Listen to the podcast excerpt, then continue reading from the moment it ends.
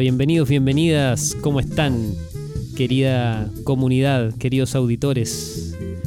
Audiencia querida, bienvenidos al podcast de Dial, donde conversamos sobre el lugar de la música hoy. Hoy día en nuestro programa número 15 estamos con un invitado muy especial que ya lo presentaremos.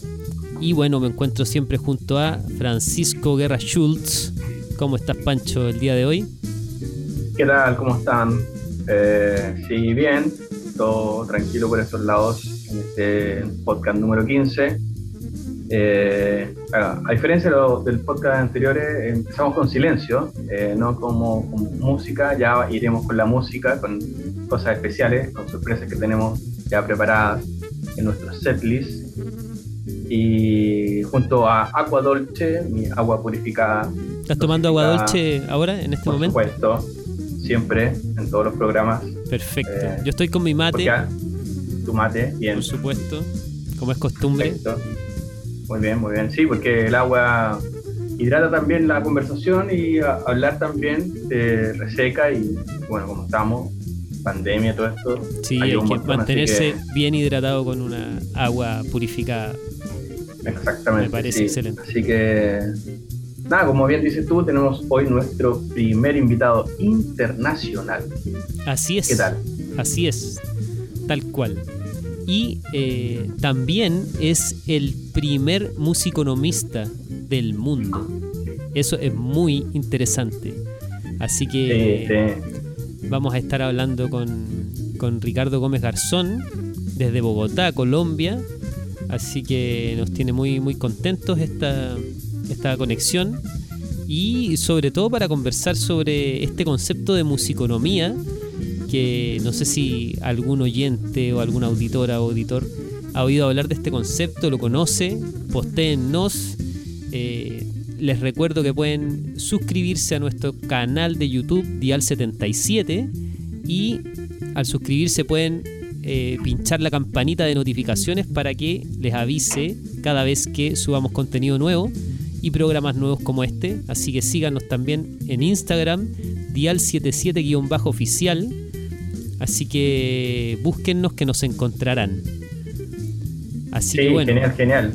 No, también muy agradecido que la, de la aceptación de Ricardo a charlar y conversar estos temas interesantes. Bueno, y, nada, y, con qué partimos en música para con jazz, entrar a conversar. Con, jazz porque también tiene que ver con, nuestro invitado, el, concepto del jazz. Así que Cuturrufo mediante, aquí sonoramente, siempre presente el gran Cristian Cuturrufo con, su trompeta y, escuchando jazz. Pero bueno, vamos, vamos al, grano y presentemos a nuestro invitado, ¿te parece?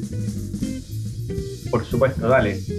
Bien, nos acompaña Ricardo Gómez Garzón, musiconomista. ¿Cómo estás, Ricardo? Bienvenido.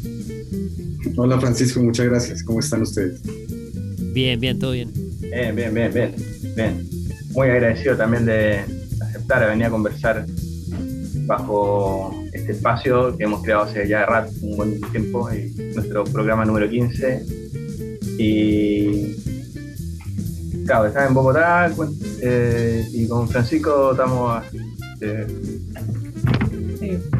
inaugurando una charla acerca de lo que es la música, la musiconomía, eh, saber también en qué estás, comentar qué, se entiende por la musiconomía. Sí, ¿cómo es esto de, la eh, musiconomía?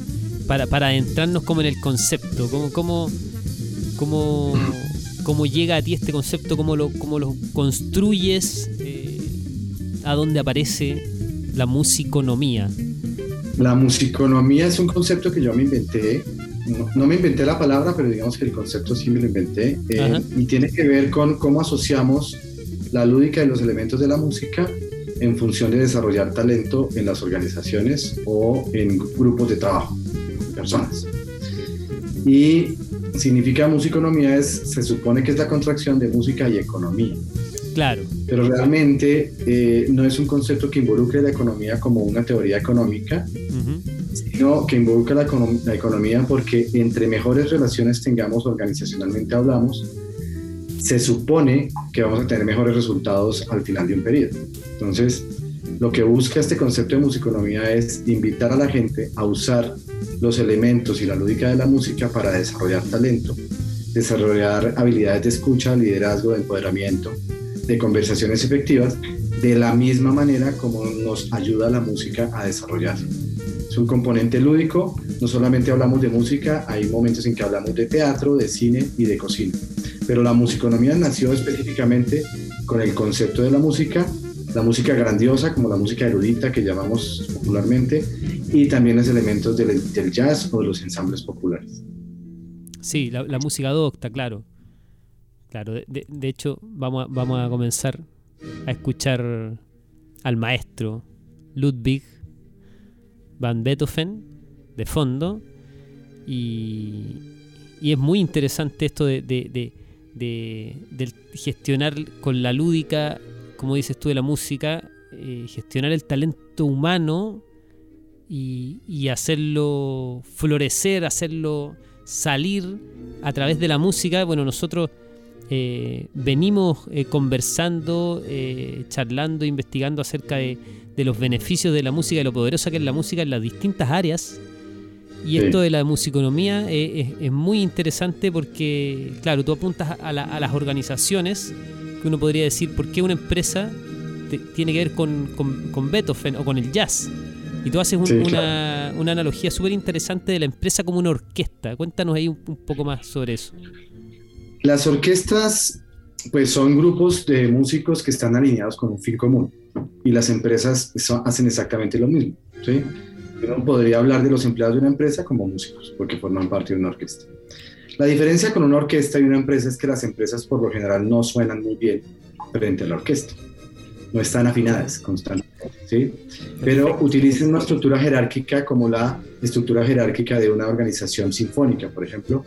Cualquiera de las sinfónicas o filarmónicas, pues tienen un director, hay jefes de, de área y se toman las decisiones en algunos niveles de la organización. Entonces, las empresas hoy en día se dice que son muy parecidas a, a, las orquestas en ese sentido, sobre todo porque usan un cliché que a veces no está muy bien usado, que es el tema del director de la presa como el que mueve la batuta eh, dentro de una orquesta. Eh, y resulta que para mí el cliché es un poco débil, el campo de comparación es débil, porque el director de orquesta lo único, lo único que, se le ve que hace es mover la batuta, pero todo el trabajo que hay detrás de, de la batuta es una cosa que en las organizaciones deberían enterarse más, porque el director de orquesta es el que conversa con los músicos en el uno a uno, es el que detecta el talento de sus músicos, es el que sabe en qué momento deben pasar ciertas cosas emocionalmente. Las conversaciones de un director de orquesta no giran en lo técnico porque las buenas orquestas no se, no se, se obvia ese tema de lo técnico porque ya está desarrollada la técnica. Claro, hay y lo que hacen es hablar de la musicalidad y de la emocionalidad que debe transmitir la obra cuando se toca es ese análisis que hacen en los ensayos. Para eso son los ensayos. Entonces uno lo que ve en un concierto es al director de orquesta levantando la batuta, pero resulta que ese director ya ha ensayado previamente varias veces y cada uno de los músicos ha ensayado su parte varias veces. Llega el director, ensambla y al ensamblar eso es lo que ve el público. Pero lo que ve el público es al final el 10% de todo el trabajo que ha hecho previo. ¿no? De hecho, ahorita que hablabas de Ludwig van Beethoven, pues en esa época no ensayaban, casi no ensayaban. Por ejemplo, esta tercera sinfonía, la heroica de Beethoven, es una, tuvo escasamente un ensayo, así muy rápido, y se estrenó así. Entonces, no, la sonoridad no era la mejor sonoridad, pero también contaban en Viena con unos músicos de mucho nivel. Entonces, los aspectos técnicos se obviaban y se concentraban en el mensaje que quería dar Beethoven. Ahora, ya si hablamos de Beethoven, de lo inentendible que era para, la, para los músicos en esa época un compositor como Beethoven, Seguro. pues ya nos da para hablar en otro capítulo de, este podcast. Y, bueno, que, oye, qué interesante que antiguamente se, se ensayaba poco y, y, ahora el tema de ensayar o de, o de el coaching que dices tú o el, o el, de estar ahí pendiente, que el director está pendiente de cada, de cada situación, de cada músico, de cómo, de cómo gestionar eso en el día a día eh, es, un poco la clave más que liderar con la pura batuta. Y eso la música lo entiende, y eso, y eso la música lo entiende perfecto. Claro, la batuta es un, es un símbolo, es una extensión de la mano y es un símbolo que no solamente eh, enfoca la autoridad que tiene el director sobre la orquesta, sino que le indica a los músicos que están más atrás las señales porque si se usara solo las manos, de pronto no lo ven. Ahora, hoy en día no se está usando mucho la batuta, ya hay muchos directores como Andrés Orozco, el colombiano, que dirigen solamente con la mano. Pero hay una cosa que hace muy bien el director que podrían emular los directores de, una organización, y es que el director empodera a los músicos. ¿Qué significa empoderar a los músicos? Enseñarles a pensar sobre lo que tienen que hacer con respecto a la partitura que tienen en la mano. Entonces, las microgerencias que habitan en las organizaciones no existen en una dirección de orquesta porque se asume que el músico está en el nivel para poder tocar muy bien la partitura y solamente el director ensambla. Entonces eso implica un nivel de, de, confianza mayor y para, de parte del músico un nivel de preparación. Y hay una cosa que también es muy importante acá con la analogía del director de orquesta y es que es el único músico que no emite sonido alguno. Y al ser el único músico que no emite sonido alguno y al tener la responsabilidad sobre el sonido de esa orquesta, no tiene otra cosa que confiar en que los músicos van a hacer la música que se necesita porque el poder no lo tiene la batuta ni el director, el poder lo tienen los músicos. Seguro. Por eso los tienen bien empoderados, sí. Oye, interesante eso que, claro, eh, parece uno obviarlo, pero claro, el director no emite sonido, es puro silencio, es pura escucha. Él tiene que estar ahí para, escuchar. para escuchar. Y eso, y eso eh, eh, es muy interesante. De hecho, tú en tu libro eh, en tu libro Musiconomía, cómo gestionar el talento humano a través de la música, eh, tú hablas de la escucha también. Eh, te detienes ahí, te detienes ahí en la escucha y em, las acciones de la escucha musical, de cómo saber escuchar y la importancia del silencio en la música, que nosotros, Pancho, como músicos también como, como que uno lo, tiene un poco incorporado el tema del silencio y de lo importante que son los silencios en la música la, expresividad que puede dar un, buen silencio, un, silencio bien eh, puesto ¿ah? en un, en un tema, en una composición popular o, clásica. Sí, el, silencio es clave porque además, tanto en la música como en la conversación cotidiana, pues una conversación o una obra musical surge a partir del silencio. O sea, el silencio es el lienzo de nuestras conversaciones y es el lienzo de la música. Luego, el silencio es fundamental. Y saber escuchar el silencio eso es lo que hace que los mensajes tengan sentido y que la gente los pueda entender y reflexionar. Infortunadamente la gente no sabe eso, incluso los músicos. Hay algunos músicos que no son capaces de quedarse en silencio, que están todo el tiempo tocando, están todo el tiempo interactuando. Y resulta que el silencio es muy importante. Por ejemplo, hay un contrabajista y pianista y gran jazzista, Thelonious Monk, que decía, el mejor aporte que yo puedo hacerle a mis colegas mientras estoy haciendo jazz es saber qué no tocar y cuándo no tocar, cuándo quedarme callado. Y otro compositor, que es el que está sonando ahora, que es Beethoven, él sí amaba el silencio por sobre todas las cosas. Era de los que decía que si tú no eres capaz de romper el silencio con algo que lo mejore, en mejor entonces mejor, lo rompas. Mejor quédate callado, ¿ah? tal cual. Sí, sí, Oye, qué, buena. Qué, interesante esto del, silencio eh, en la música. Eh, yo lo pienso en las organizaciones también, de, saber escuchar al otro. Sí. ¿ah? Y esa es una de las, de las labores del director de orquesta hablando del formato sinfónico, por ejemplo. Una de las funciones del director de orquesta, además, es que logra o ayuda a que los músicos se escuchen. Porque si tú estás frente a la orquesta, seguramente el de la última fila del contrabajo no va a escuchar al último violín que está en la, parte izquierda de la orquesta. Y la única forma que tiene el contrabajista y el violinista para escucharse es el director. Entonces el director es un medio que ayuda a escuchar. ¿sí? En las organizaciones verticales también sucede lo mismo. La gente está, está esperando a que alguien les ayude a escuchar, porque no solamente la verticalidad de la funcionalidad de la organización, sino que hay organizaciones que están en edificios y que de un piso para otro no se alcanzan a ver y no se alcanzan a escuchar. Por eso no están tan, tan alineadas y tan afinadas, mm. porque le corresponde a la cultura organizacional alinearse en función de cómo estamos ensamblando para escucharnos entre todos. Y eso no se logra mucho en el corporativo, sobre todo el corporativo que es muy grande. Claro, claro, se, se pierde esa, esa, esa, conexión. Pancho, ¿qué, qué piensas? Y además, la, ¿Eh? la, la, necesidad del debate.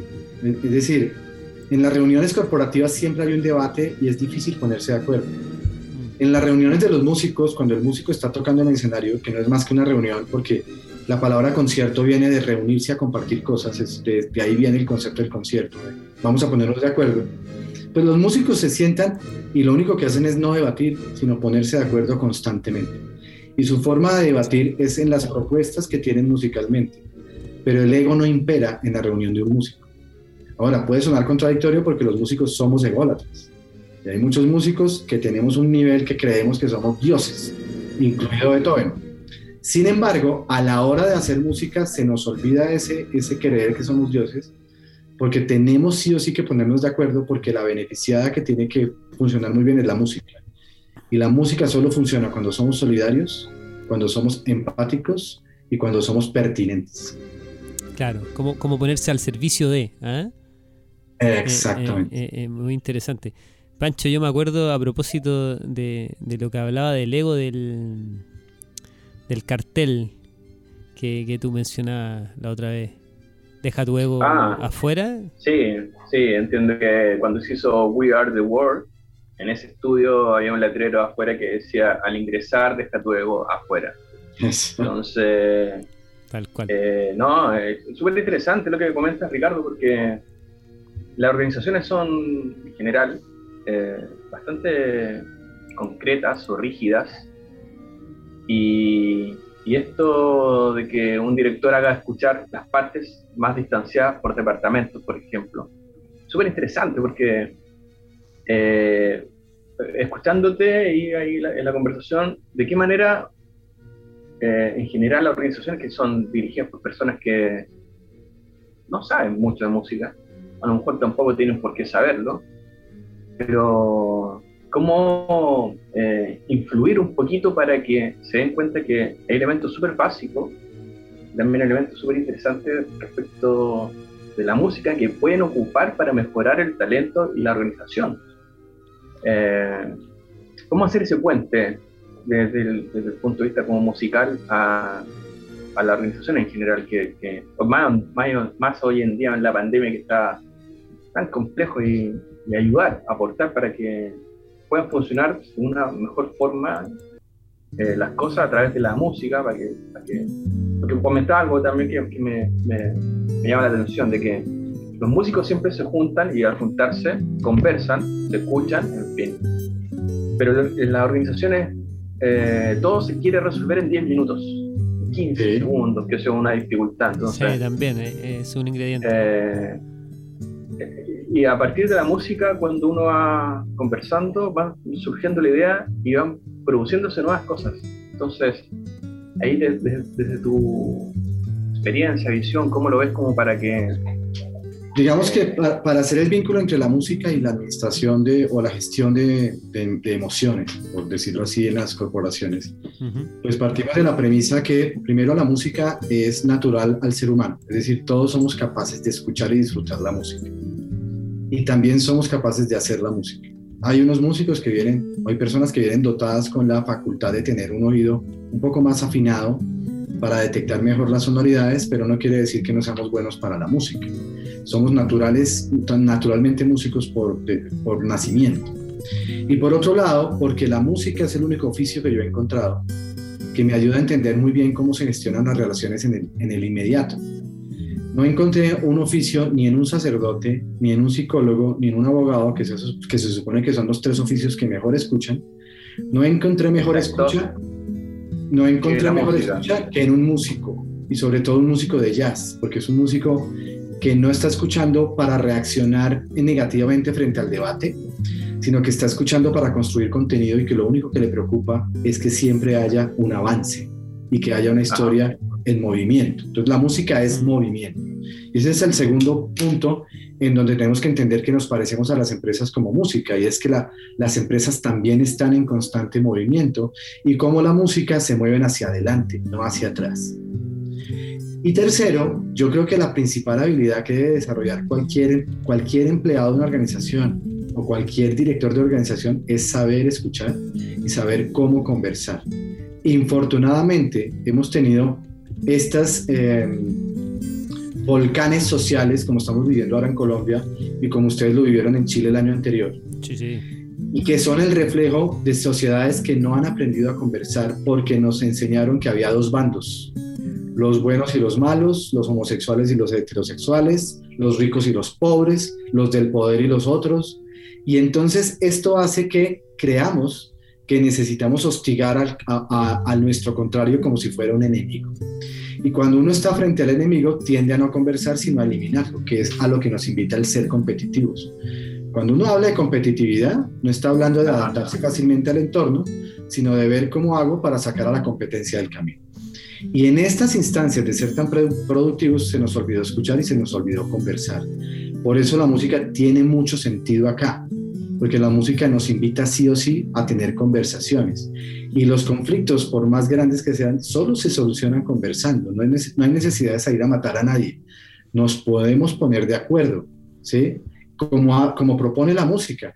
Resulta que es que la música no solamente nació para ser un, elemento de entretenimiento, es un elemento que dinamiza las relaciones humanas, no solamente desde lo bien que me siento cuando escucho algo, sino desde la lúdica que propone a la hora de sentarnos a conversar.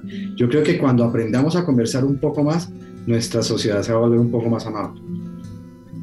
Oye, pero o sea, podríamos, totalmente, súper interesante, o sea, podríamos decir que mientras más músicos seamos, Más, más posibilidades podemos tener de generar talentos no solamente de generar talento, sino de generar unos espacios de bienestar.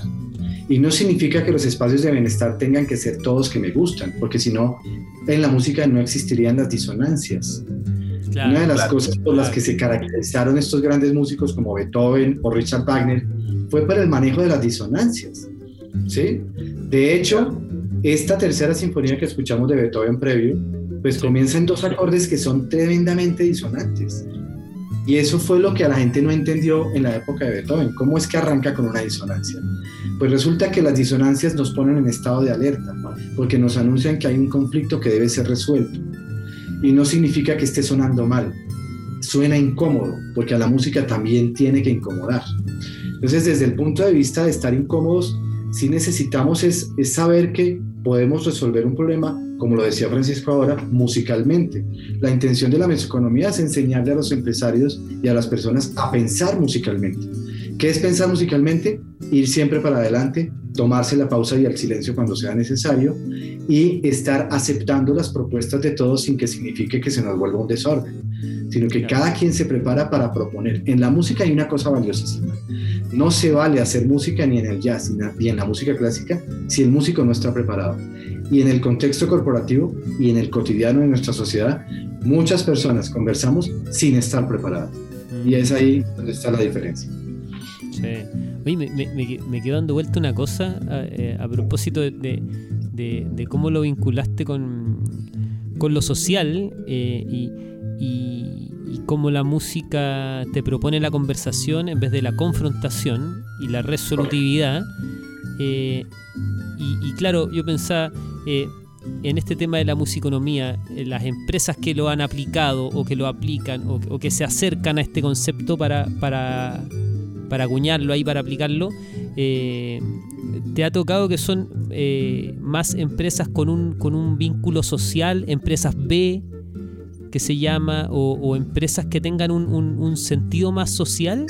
Que, por, porque lo, por lo que tú me dices, claro, como que, como que hay una relación ahí con este, este, nueva, este nuevo concepto de la empresa que tiene que ser, eh, que tiene que tener un sentido social, que tiene que tener un sentido verde, eh, digamos ecológico, eh, y que por, ahí se va perfilando un, un estilo, una manera contemporánea de, de, hacer negocio. Sí, yo, yo catalogo estas, las empresas, en, hay dos estilos de empresa para el tema de explicar la musiconomía dentro de las organizaciones. Está la empresa que, digamos que toda empresa per se tiene una responsabilidad social. Es una obligación que tiene la empresa. ¿sí? Eh, ese, es, ese es en el carácter adicional, pero en la práctica, pues no todas las empresas son tan humanas.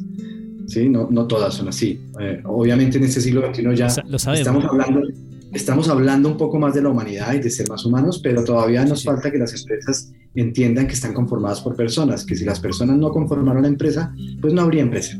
porque la definición de empresa es un conjunto de personas que se ponen de acuerdo para llegar a un fin común. Entonces hay algunas que son muy arrogantes que se les olvida esa responsabilidad social desde la humanidad y desde lo natural, es decir, ser amistosos con el medio ambiente. Pero hay otro tipo de empresas que son un poco más humanas. Entonces yo he trabajado con dos tipos de empresas.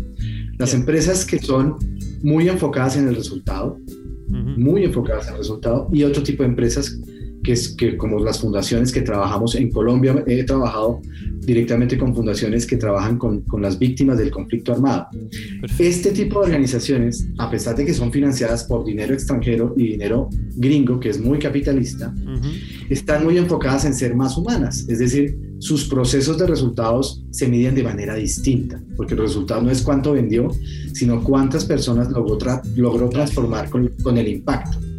Entonces sí se da uno cuenta que la musiconomía está mejor aceptada en esas organizaciones que trabajan de, de cara a resolver problemas de la humanidad. Mm. Que todas las empresas resuelven problemas de la humanidad, pero son más sensibles a las emociones humanas y las empresas que son más, más enfocadas en el resultado tangible que se vea reflejado en un EBITDA o en un PIG o en un, en estado de pérdidas y ganancias, pues son más distantes a asimilar este proceso como algo que los puede transformar. Son empresas que han visto este proceso como algo que las puede divertir, como, como siempre han visto la música. Pero cuando ya uno logra que la empresa se sensibilice en función de no es necesario que sepas X o Y música, sino que puedes aprender a escuchar distinto, entonces estas empresas de ser muy verticales empiezan a aplanarse, que es lo que propone mucho la conversación vertical. El jazz, por ejemplo, es una sociedad plana. En el jazz todos intervienen de la misma manera y todos tienen el mismo, la misma oportunidad de participar. Entonces la conversación siempre es horizontal. Y en, el, en, el, en la corporación la conversación siempre debe ser horizontal. Es un error cuando yo hablo de cargo a cargo desde la verticalidad porque es que las personas son las que hablan, los cargos no hablan, son las personas que hablan. Y a la hora de conversar deben estar al mismo nivel, porque si no, no hay sintonía y pasaría lo, que puede pasar en una sinfonía que no tiene a sus músicos alineados. Entonces se nota la imposición de la autoridad. En la orquesta sinfónica, por ejemplo, el director está dirigiendo, hay aparentemente una figura de autoridad, pero fíjate que el resto de la orquesta está al mismo nivel, porque necesitan estar al mismo nivel para escucharse. O sea, lo, grandioso de hacer música es que necesitamos escucharnos. Tú lo dijiste ahora, Francisco. El líder tiene que saber escuchar y todos los músicos también. Estamos en organizaciones donde están esperando solamente a que los líderes resuelvan el tema. Y resulta que la música la hacemos es entre todos. El director de orquesta no resuelve el problema. Todos los músicos, incluido el director, resolvemos el problema. Tal cual. Todos los músicos juntos, todos los músicos juntos resolvemos problemas. Sí, porque yo he llegado a una conclusión, Francisco, con, con la musiconomía y es que me di cuenta de que estábamos muy volcados los músicos a la estética de la música y a lo bonito que suena, a lo bonito y a lo fino del sonido. Y yo llegué a la conclusión con la musiconomía de que no importa tanto si no suenas tan bonito, lo importante es que la estamos haciendo juntos. Mira, qué, interesante porque, disculpa Pancho, qué interesante porque ese es un concepto que también aplica a la musicoterapia. Entonces, entonces por ahí eh, se empieza a cruzar la musiconomía, la musicoterapia, el bienestar, la música para el bienestar. Y, ahí está, está un poco la clave, la, génesis de todo esto. ¿eh? Sí, interesante. Sí, porque, porque la música es sinónimo de empatía. Cuando la música sucede, es un sinónimo 100% de empatía así los músicos no se caigan bien. Hay una, hay una eterna historia que todo el mundo debe conocer del conflicto que había entre Lennon y McCartney. Mm. Pero cuando se subían al escenario ese conflicto no se notaba y no tenía por qué notarse. Porque los, que, porque los que resaltaban no eran Lennon y McCartney, era la música.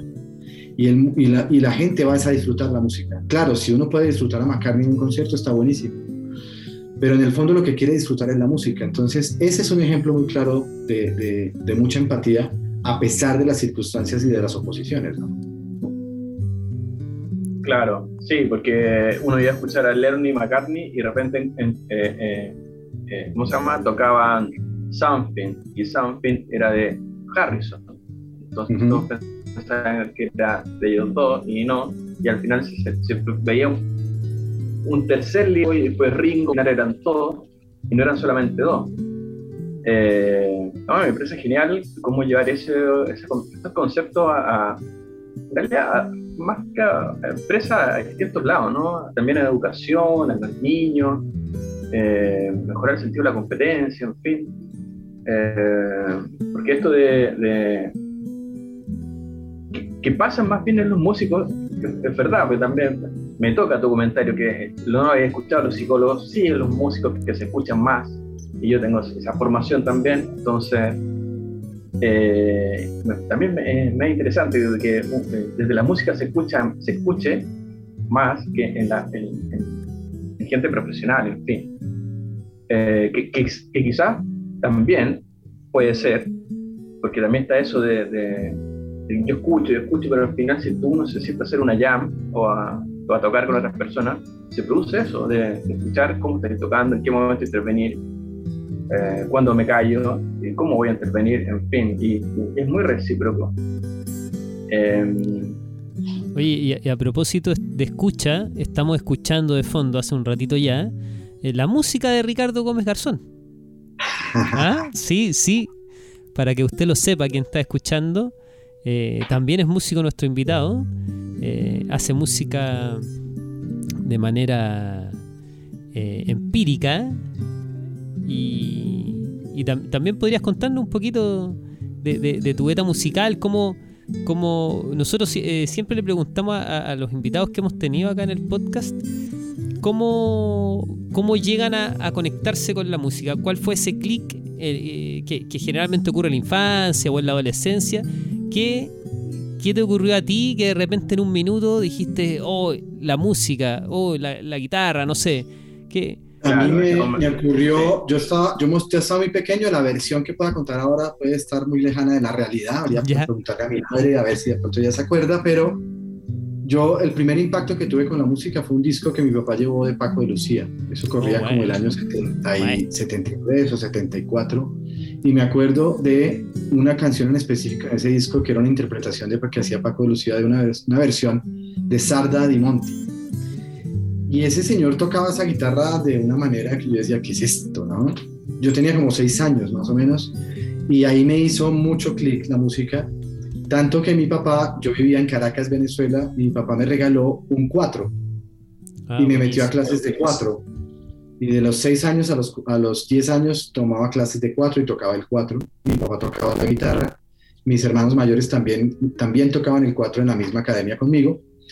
Y, y ya cuando volví a Colombia, entonces cambié el 4 por la guitarra y nunca abandoné esta cosa de la guitarra. Siempre soñé tocar como Paco Lucía, pero nunca tuve la disciplina y obviamente el talento no tampoco para tocar como él hacía, porque es que Paco tocaba 16 horas diarias y yo estaba en el colegio y en fin, muchas cosas que le impiden a uno desarrollar ese talento. Lucía, era impresionante. Entonces, esa fue, esa fue la primera conexión, esa con la guitarra. Y el resto con la música fue cuando tenía 11 años, en el año 81, cuando la Filarmónica de Bogotá interpretaba la novena sinfonía de Beethoven. Ahí aparece Beethoven. Mira. Ahí aparece Beethoven. Y yo fui con mi familia a verlo un sábado a las 4 de la tarde en un auditorio que es, está especialmente diseñado arquitectónicamente para que toque la filarmónica, que es el Auditorio León de Grave en la Universidad Nacional de Colombia. Y ahí a mí eso me, me partió la, el mundo en dos. Yo dije, ¿qué es esto? Porque yo no entendía nada de lo que pasaba, pero el sonido me ponía muy emotivo, lloraba, todo eso era una cosa increíble. Uno a los 11 años, pues como que no entiende. Pero me gustó tanto que al siguiente día iban a dar otra, otra vez la, la cosa y me fui solo. Buena. me fui solo temprano a comprar mi boleta y me senté solo a disfrutar esa hora de, de, esa vaina. Y cada vez que escucho esa música digo, wow, Beethoven es increíble. Entonces, para mí, mis héroes musicales son Paco de Lucía y Beethoven. Y afortunadamente, por una cosa de la vida, haciendo la investigación para la musiconomía, me encontré que con que ellos no solamente tenían la buena música que hacían, sino su actitud y su forma de hacer la música le aportó mucho a la musiconomía. Entonces, en, el libro se habla mucho de Beethoven, se habla mucho de Paco Lucía, y, y, en un siguiente trabajo voy a hablar mucho sobre cómo Beethoven puede influenciar a las decisiones de desarrollo de talento en las empresas del siglo XXI, solo por su forma de concebir la música. porque Beethoven era muy estratega a la hora de hacer música y la forma como él manejaba las notas y los silencios es muy similar a como yo creo que se deben manejar los recursos humanos en una organización.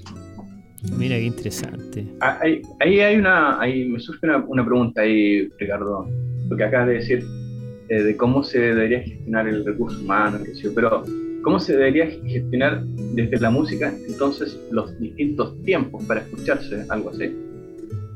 Eh, digamos que es cómo dispones los talentos en el momento adecuado. ¿sí? Ya. Los grandes compositores se caracterizan, y por análisis de directores de orquesta, en, poner las notas correctas en el lugar correcto.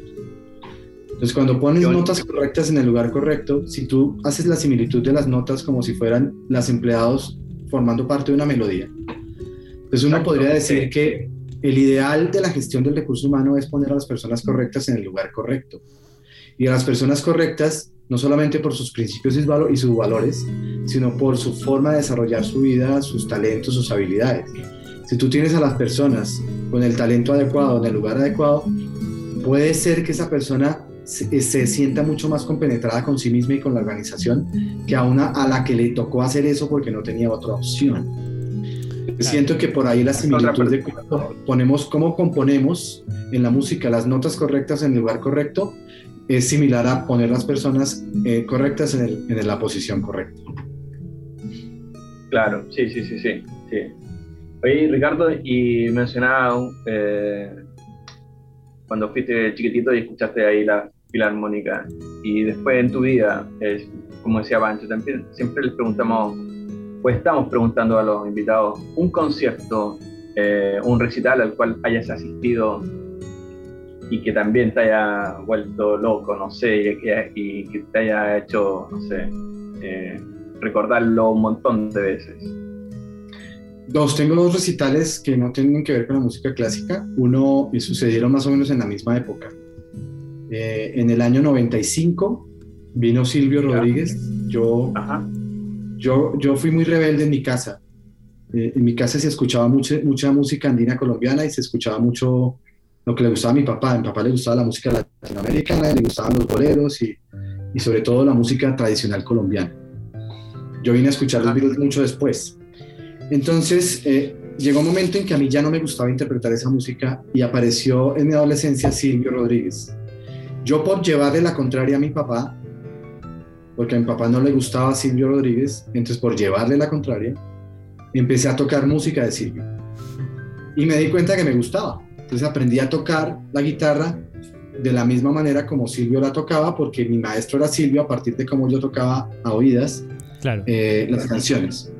Entonces, después de, un tiempo me terminé enamorando de esa música y me, y me, parecía fascinante. Entonces, en marzo del 95 viene Silvio Rodríguez a Colombia y hace un recital inesperado porque lo anuncian, porque venía como jurado del Festival de Cine de Cartagena y lo anuncian en Bogotá en, en dos conciertos. Y él tiene una canción que para mí es la mejor canción de latinoamericana compuesta, que es Quien fuera. Y yo ah, iba a ese concierto solamente a escuchar esa canción. Y lo bonito de ese concierto era que Silvio solo venía con la guitarra. Y a mí siempre me ha parecido que un cantautor es absolutamente hermoso cuando está con su instrumento. ¿sí? Cuando Silvio está solo con su guitarra o cuando Fito Paz está solo con el piano. Mm. Me parece muy íntimo y muy bonito. Entonces, claro, cuando tocó quien fuera, pues me pareció grandioso, eso parece, me pareció un concierto fenomenal. Y el otro concierto fue al año siguiente, Paco de Lucía, Aldi Meola y yo Ah, bueno, lo viste. Se presentaban con, el, con el Guitar Trio. Sí. Y eso sí me, me, me puso a mí me, con los pelos de punta. Yo ya había visto a Paco Lucía en, en concierto en el año 85, en una invitación que hizo una tía mía a raíz del amor que yo tenía por la música de Paco. Pero este concierto lo pude disfrutar mejor porque era mayor, escuchaba mejor y además mi hermano me regaló una boleta que quedaba muy cerca al escenario. Entonces veía todo como si lo estuviera en la sala de mi casa. Esos fueron dos de los conciertos que más me, me han impactado. y un último concierto en el 2019 que fue el cantante, el Canca, el cantante español, el Canca tocando con la Filarmónica de Bogotá. Ah, qué bonito concierto. Lindísimo, sí, muy lindo. Entonces esos son tres conciertos que me han impactado y que los repetiría si tuviera posibilidad de volver el tiempo. Maravilloso, maravilloso. Creo, creo, que acá también anduvieron ellos tres, Aldi Meola. Sí, sí, sí. Eh, tocaron acá en Santiago, me parece. Sí, yo me lo perdí. Me lo perdí. Eh, bueno, y aquí, y aquí hablando de empatía, eh, hay, hay, una, hay una historia con Paco de Lucía y Aldi Meola, y es que a Paco de Lucía no le caía nada bien Aldi Ajá, lo que hablábamos hace rato. Porque decía que Aldi Meola era muy soberbio, que era muy antipático, que mejor dicho, le evitaba de lo, del ego que tenía. Y fíjate que sin embargo pudieron hacer giras dos veces. Ellos se juntaron dos veces y siempre en el escenario se vieron muy virtuosos. No se notaba esa, esa antipatía que se mm. sentía, eh, pero, pero es un hecho real. Paco de Lucía en su biografía dice, no me caía bien al Así de, Tengo una, también, sí, también sé de como una anécdota también de, de Soda Stereo, que en sus momentos eh, se subían los tres, pero enojadísimos al escenario. Y después del concierto bajaban muy buenas ondas, como que sanaban heridas en vivo tocando. Y después se bajaban y, y producían un nuevo álbum. Increíble todo eso. Y volvían a pelear. Y, volvían, a pelear. La música. Como que pelear les daba resultado. Claro, se, empezó a formar una fórmula. ¿Ah? Claro, puede ser una fórmula quién sabe. Oye, qué lo, lo, lo, que comentabas también, que la música también produce estas disonías, que también, como componía Beethoven, que saltaba con notas que nadie esperaba y, empezaba así, como el jazz también. Entonces, sí, claro, fíjate que el jazz, fíjate que, fíjate que el jazz sucede casi que todo el tiempo con música disonante, todo el tiempo. Sí. Pero si les quitas esas disonancias, la musicalidad se pierde y, el carácter emotivo se pierde. Inmediatamente uno siente que hace falta algo. Porque lo bonito de las disonancias es la tensión que produces, porque hay una necesidad auditiva de resolver esa tensión. Y cuando la resuelves es súper placentero. Entonces esta dinámica de, consonante, consonancia y disonancia es poderosísima. Sí, sí, la gracia del jazz. Sí, sí. Me, acuerdo del, a propósito de esto mismo, me, acuerdo del disco de Drácula, no sé si por ahí lo has escuchado, y que al final de la música, o sea, perdón, de la película Drácula, y que ah, al final la, termina con la banda sonora, y, termina con una canción de Annie Lennox, y que es como, por fin, una canción como que, wow, te, te relaja, así sí, sí. Así como quedaba ah, menos mal. O sea, termina la película con una, con una, una melodía que como que te, te, desestresa, por ejemplo. Sí. es que este, fíjate que con, la música, con la música se refleja que cuando hay un conflicto, lo bonito del conflicto, lo más agradable del conflicto es cuando llega la reconciliación. Y lo vivimos todos los días con nuestras relaciones humanas. Y la música lo demuestra así. Oye, qué bien. Oye, bueno, eh, un, poco, un, poco, un poco cerrando, un poco llegando al final de este programa, que podríamos seguir conversando mucho, es un tema muy apasionante y hemos... No, aquí eh, tenemos podcast ¿Ah? para rato, hay que hacer una segunda parte, una tercera parte, Pancho. Vamos a hacer una segunda patita, como se dice acá. Cuando, quieran, yo feliz de conversar con ustedes y sobre todo este tema. No, una grata conversación. Igualmente también nosotros agradecidos de que, de que hayas querido estar acá en el podcast de Dial. Y, nada, espero que, espero que con Pancho no tengamos que pelear para hacer buena música eh, con, nuestra banda. pero, eh, se viene, se viene. No sé, no sé si vieron, vieron Matrix, la, eh, la película. La no, la vi hace rato. no, ¿Ya? ¿Qué, ¿Qué, ocurre ahí? Le sugiero ahí Matrix, cuando Neo pero pelea con la el, el, el guardián de la pitonisa eh, y una pelea de artes marciales impresionante, unos dos minutos, y al final el guardián le dice, para, y le dice eh, algo así como, se conoce a las personas cuando uno pelea con el otro. Mm. Sí, eso yo lo he escuchado también en otro contexto, pero sí, sí, sí puede ser. Y en la música, y en la música, fíjate, no sé, eh, me, acuerdo por ahí Red Hot Chili Peppers, el baterista y Flia también hacen como una, una cosa así como competición de drum and bass, pero en el fondo es música y de repente sacan unas cosas, y sacan discos y se mete el Anthony, se mete cualquier otro guitarrista Y, es como decía ahí Ricardo, Lennon McCartney, pero al escenario es un conjunto. Mientras, mientras yo estaba estudiando el libro de musiconomía, yo, yo leí muchos textos sobre historias de músicos y de cómo funcionaba la música. No recuerdo ahorita el autor de, de, esta historia que les voy a contar, pero hubo alguien que escribió diciendo que, que había estado, era un músico de jazz y que estaba en un bar y que en el, en el bar había un conato de pelea y entonces eso que se retan y dicen pues nos vemos afuera y nos vamos a pegar unos puños. Y entonces este, este músico estaba con un amigo y se salieron todos a ver la pelea y el músico le dice a su amigo, fíjate que se citaron para pelear.